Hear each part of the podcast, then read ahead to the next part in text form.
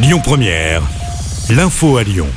Bonjour à tous, à la une de l'actu, la jeunesse est dans la rue cet après-midi à Lyon. Une nouvelle manifestation est organisée au départ de la place Jean Massé.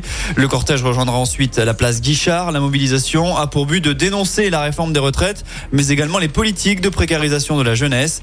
Plusieurs organisations syndicales appellent à aller battre le pavé. Eux se mobilisent pour vous aider à faire votre déclaration de revenus. Les avocats vous aident gratuitement et de manière confidentielle aujourd'hui à l'occasion de la journée des fiscalistes. L'opération est menée par les barreaux français depuis une dizaine d'années.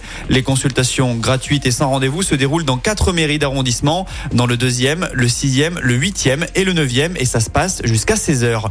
Le Rhône est en vigilance jaune aux orages, vigilance dressée par Météo France pour cet après-midi. On attend des passages orageux jusqu'au début de soirée. Des orages sont également à prévoir demain sur tout le territoire.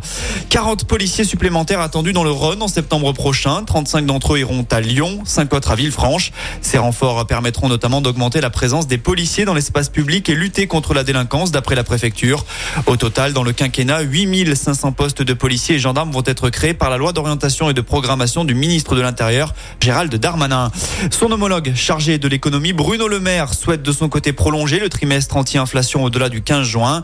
Il reçoit à ce sujet les patrons de la grande distribution ce jeudi à Bercy. L'occasion aussi d'évoquer la réouverture des négociations commerciales entre distributeurs et industriels réclamées depuis plusieurs semaines face à la baisse des cours de certaines matières premières. Retour chez nous, l'appel à témoins est terminé du côté de Sainte-Catherine. On vous en a parlé hier sur Lyon Première.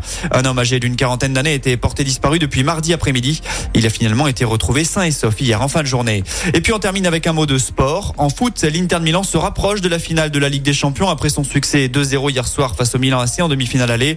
La rencontre retour est prévue mardi prochain. Enfin, les Bleus joueront au Groupama Stadium en mars prochain. La FFF l'a dévoilé à la mi-journée. Kylian Mbappé et ses coéquipiers disputeront soit un match amical, soit un barrage pour l'Euro 2024 en fonction de leur classement en phase de poule. Écoutez votre radio Lyon Première en direct sur l'application Lyon Première, lyonpremière.fr et bien sûr à Lyon sur 90.2 FM et en DAB+. Lyon Première